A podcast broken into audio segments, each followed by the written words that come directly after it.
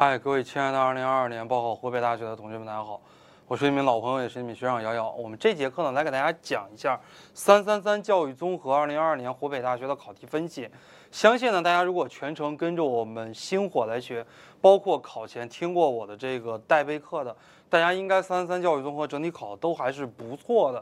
整体来讲呢，我湖北大学三三三教育综合考的这样的一个思路呢，还是比较中规中矩的啊。呃，之前的话呢，换了一本书，换了一本向贤明的教育学原理。向贤明的这个教育学原理呢，全程也是由我来讲的，所以在各方面品控呀、重点的这个把握还是很不错的哈。我们来看一下狭义的教育。狭义的教育呢，其实就指的是学校教育，是指国家有目的、有计划、有组织的啊，是教育者为核心的，对于受教育者施加影响的这样的一种教育。这就是我们讲到的狭义教育。如果这道题呢，大家想答的再多一点的话呢，我们还可以答一下狭义教育或者说学校教育的一些特点。比方说，学校教育具有专门性呀，学校教育具有强制性呀，对吧？学校教育具有稳定性呀。啊，这样的一些特点，我们也可以展开来答一下。我们湖北大学整体考题不是很多啊，所以我们拓展一下是没问题的。后边的话呢，我们讲到了教育目的啊，教育目的分为广义的教育目的和狭义的教育目的。广义的教育目的呢，就是指教育者啊通通过教育，希望受教育者发生什么样的变化啊，这就是广义的这个教育目的。而狭义的教育目的的话，就是指国家对培养出来的人才具有什么样的要求，它规定了教育所要培养人的基本规格和基本质量的要求，这是我们讲到的狭义的教育目的啊。第三，我们讲到了心理学的点，学习迁移啊。学习迁移的话比较简单，就一种学习对另一种学习的影响，就叫做迁移，包括了先前学习对后继学习的影响，或者说后继学习对于先前学习的影响，包括好的影响啊，正迁移、负迁移，呃，这种影响的话呢，都叫迁移。可以举几个例子，对吧？比方说，先学了加减啊，再学乘除，对吧？这种呢就属于一种迁移。第四题，第四题的话呢，考到了教育规律啊，教育规律呢。呃，我们来看一下啊，教育规律的背后啊是固有的、内在的、本质的必然联系，包括了教育内部之之间的联系，教育与其他外部关系之间的一种必然联系。这个呢叫做规律啊，它是一种客观的一种联系。第五题讲到了学习策略啊，学习策略呢就是我们用于提高学习效率的一种方法，叫做学习策略。学习策略的话呢，先答它的定义是什么，然后呢再答一下学习策略。可以简单的，呃，举几个例子啊。学习策略里边，比方说有精细加工策略呀，有组织策略啊，有资源管理策略啊，等等啊。这些策略我们都可以举几个例子啊。第六个名词解释谈到了教育制度啊。教育制度的话呢，学校教育制度简称学制啊，是这个国家各级各类学校系统的总和，规定了入学条件、修业年限以及彼此之间的关系。这是我们谈到的学制。也可以举几个例子啊，新中国成立之前比较有代表性的几个学制，人寅癸卯，人子癸丑，呃，壬戌壬辰，这些呢都可以来说一下。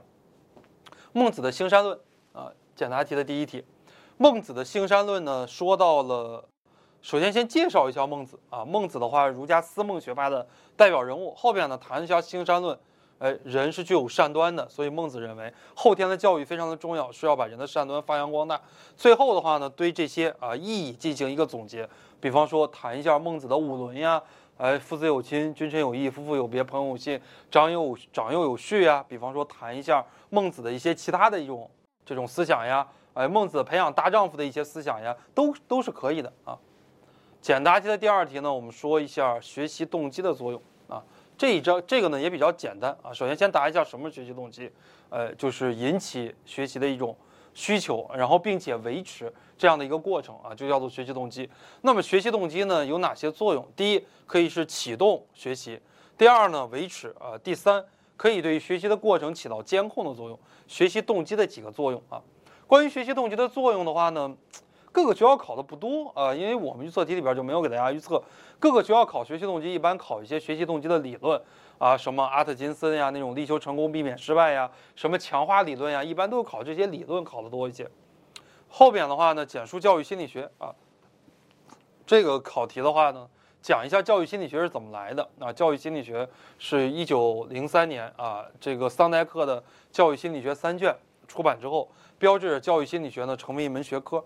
啊，然后再答一下呢，教育心理学它的研究有一些原则，比方说客观性原则、教育性原则、理论联系实际原则，哎，然后教育心理学有一些研究方法，比方说描述性研究法、实验性研究法，啊，教育心理学发展有一些取向、研究取向、内容取向啊、研究思路以及学科体系、研究方法等等，这是我们说到的教育心理学啊，方方面面。简答题的第四题呢，讲到了苏格拉底法啊，苏格拉底法包含了好几个部分啊，包括了讥讽、助阐述、下定义啊，好几个方面。那么呢，这里边主要给大家讲到的产婆术啊，产婆术的话呢，又叫苏格拉底法本身呢也称作产婆术，是指呢，呃，作为一个老师，即使再优秀啊，不能帮助学生，我只能帮助学生学，不能替学生学。这样的一个产婆术啊，也可以结合苏格拉底他母亲的职业啊来讲一讲。他是看母亲给别人接生的过程中受到了启发，所以说谈到了这个产婆术。这是湖北大学的第四道简答题。后边呢，我们来说论述题啊，论述题一到二十分，那总共四道。来看一下论述题啊，人的身心发展的因素。这道题的话呢，我们预测题里边也是有道有的一道原题。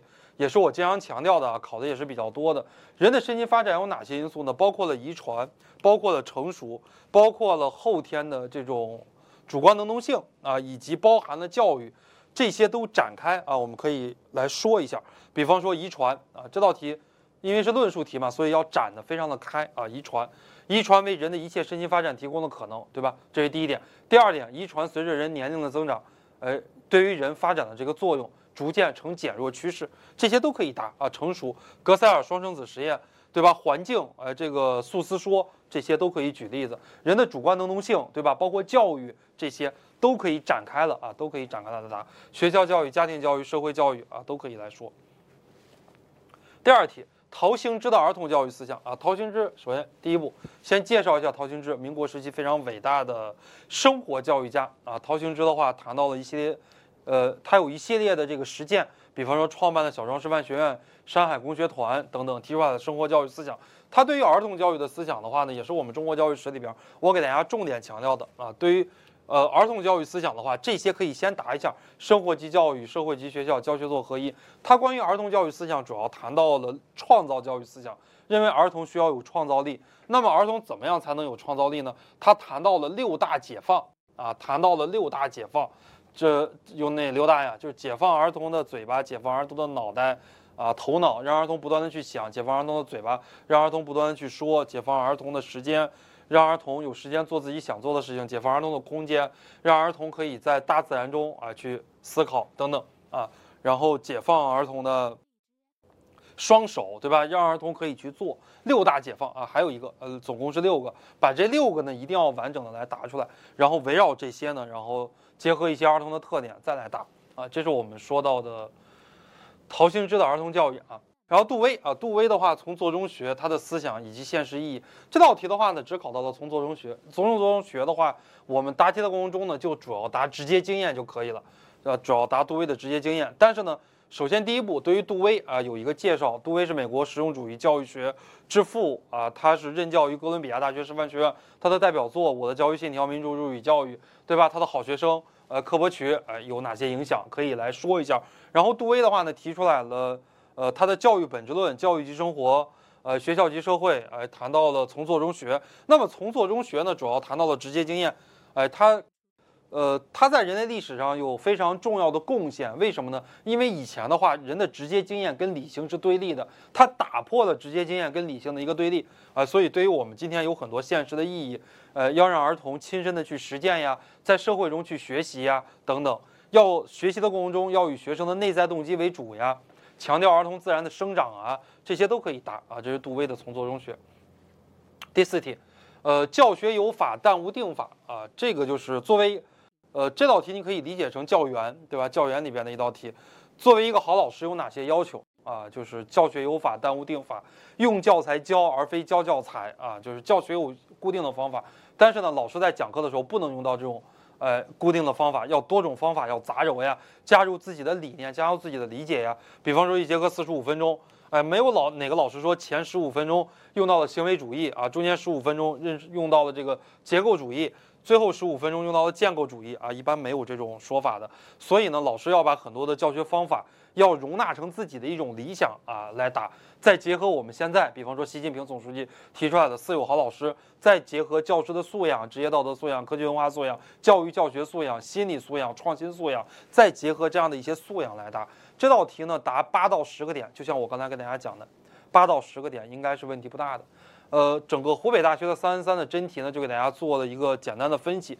题型呢还是比较固定的，相对来讲考的还是比较基础的啊。只考名词解释、简答论述，考的一些东西呢是我们马工程向贤明版的里边的一些课程。